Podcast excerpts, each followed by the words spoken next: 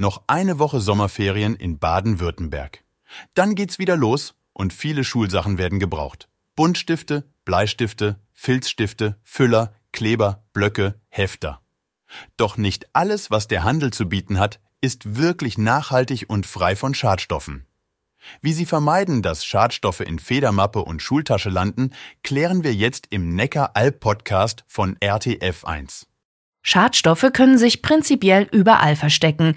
Doch dank Umweltzeichen und Prüfsiegel können Eltern ganz gut erkennen, was sie dem Nachwuchs bedenkenlos in den Schulranzen packen können, erklärt Dr. Tobias Bleier von der Bundesanstalt für Arbeitsschutz und Arbeitsmedizin, kurz Bauer. Bei Heften und Blöcken erkennt man am Umweltzeichen Blauer Engel, dass sie zum einen ressourcenschonend aus 100% Altpapierfasern bestehen, bei der Herstellung weniger Energie und Wasser verbraucht wurde und besonders wichtig, dass keine chlorhaltigen Bleichemikalien oder andere schädliche Chemie bei der Produktion benutzt wurden. Bei Blei- oder Holzbuntstiften mit Lacküberzug können sich hingegen bedenkliche Stoffe wie Weichmacher verstecken. Die dann beim Kauen oder Lutschen, das kennen wir glaube ich alle noch ganz gut, an den Stiftenden aufgenommen werden. Gute Alternativen sind hier eben unlackierte Holzstifte oder für ältere Kinder Druckbleistifte mit auswechselbaren Minen.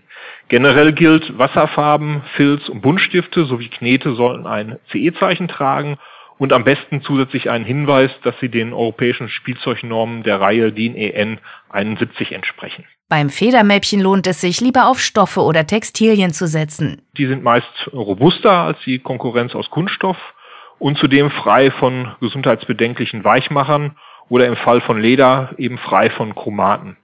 Beim Kleber reichen in der Regel lösemittelfreie Kleber in flüssiger Form oder als Stifte aus. Die sind entsprechend gekennzeichnet. Außerdem immer darauf achten, dass keine Hinweise auf allergieauslösende Konservierungsmittel auf der Verpackung zu finden sind. Die Finger lassen sollte man von allem, was besonders lecker duftet oder lecker aussieht, denn das verleitet Kinder, es in den Mund zu nehmen. Hier besteht gerade für Kleinkinder in der Familie die Gefahr des Verschluckens und in der Folge des Erstickens. Außerdem können hier eben allergieauslösende Duftstoffe im Spiel sein.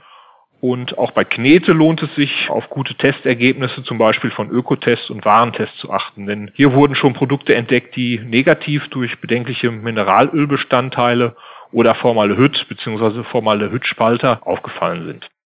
Der Neckar-Alp-Podcast von RTF1. Wissen, was hier los ist.